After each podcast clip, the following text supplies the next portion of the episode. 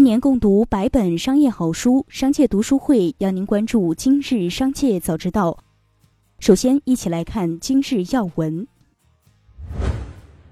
据消息，山东菏泽多位家长称，对应学区的菏泽市第一实验小学在今年八月网上报名时，校方以房产套内面积不足六十平为由，拒绝了他们的入学申请。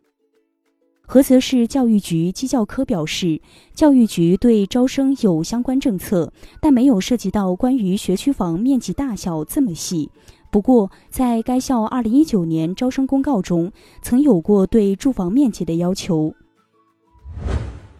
腾讯拟推出个人微信云储存付费服务，意味着微信聊天记录可以实现云端备份和恢复。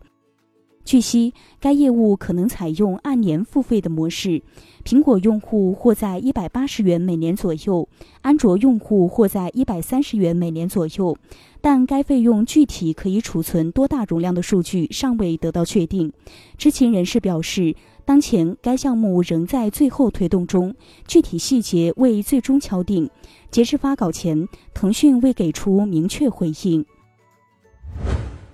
继续关注企业动态。九月四日下午，滴滴出行发布消息称，滴滴目前正积极全面配合网络安全审查。外媒关于北京市政府协调有关企业入股滴滴的传言为不实消息。七月底至八月中旬期间，滴滴出行曾三次对市场传闻进行辟谣。对于喜茶店员拿错饮料，顾客喝下后入院洗胃一事，喜茶回应称：“非常抱歉，由于门店员工操作失误，将陈列道具拿给顾客陈女士，感到深深的自责与歉疚，愿意配合陈女士及市场监管主管部门，将陈列道具样品送往权威检测机构进行检测。”愿意承担陈女士当前及以后的一切相关医疗费用，并且希望以最大诚意对陈女士进行补偿，以表达我们的歉意。目前，喜茶已在全国门店下架同款陈列道具。九月四日，美菜就美菜内部正经历裁员，部分城市或将关停服务一事作出回应。回应原文如下。美菜过去、现在和将来都会进行正常的组织调整与优化，不断提高组织效能和专业能力，从而为客户提供更好的服务和价值。同时，美菜所有的业务城市均在正常运营。九月四日，英雄联盟十周年盛典上，腾讯宣布引进无畏契约，将在国内引进发行由拳头游戏开发、潮爆全球的 PC 战术射击大作《无畏契约》。腾讯游戏将和拳头游戏一起，在全球范围内打造包含直播、电竞、社区、周边等覆盖线上及线下的内容服务生态，为大家带来更加多元的竞技体验。为中国 FPS 电竞增添新引擎。九月四日，中国第一汽车集团有限公司董事、党委副书记王国强表示，除个别国家特殊需要车辆以外，红旗品牌全系产品到二零三零年将全面实现电动化。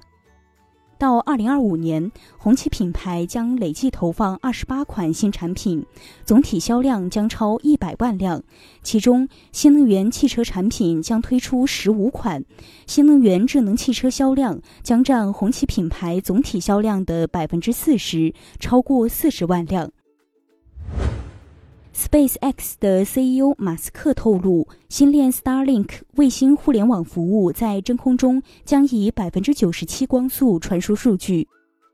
SpaceX 将在未来几个月发射一千二百多颗卫星，卫星间连接将对在轨航天器进行多项升级，可将延迟降低到五十毫秒。接下来将目光转移到产业纵深领域。近日，全国妇联、教育部、人力资源和社会保障部联合印发《关于做好女性高校毕业生就业创业工作的通知》，其中一对就业困难女性高校毕业生提供援助；二对反映涉及就业性别歧视的问题及时核查处理；三、对涉嫌就业性别歧视的用人单位实施联合约谈。最新数据显示，深圳八月二手住宅成交量为两千零四十三套，同比暴跌八成，甚至创下了近十年新低。同时，国家统计局最新数据则显示，深圳七月二手商品住宅成交销售价格指数为九十九点六，同比下跌零点四个百分点，已连续三个月下跌。受学区政策调控，深圳楼市曾经的硬通货、学区房挂牌价也普遍回调。在服贸会二零二一中国电子商务大会上，商务部副部长任宏斌表示，中国跨境电商五年增长近十倍。二零二零年，我国跨境电商进出口规模达一点六九万亿元，增长百分之三十一点一，海外仓数量达一千八百个。他透露，由商务部牵头，会同中央网信办、发展改革委共同编制的“十四五”电子商务发展规划将于近期正式出台。最后，一起关注国际事业。近日，一个由日本政府和富士山周边三县组成的委员会举行了首次会议，着手制定新的避难计划，以应对富士山有可能发生的火山喷发。据了解，目前距离富士山上一次喷发已经过去了三百一十四年。如果富士山再次发生与上一次同等规模的喷发，火山灰将覆盖包括东京在内的首都圈地区，经济损失最高将达到两万五千亿日元，约合人民币一千四百六十八亿元。以上就是今天的全部内容，感谢收听，我们下次再见。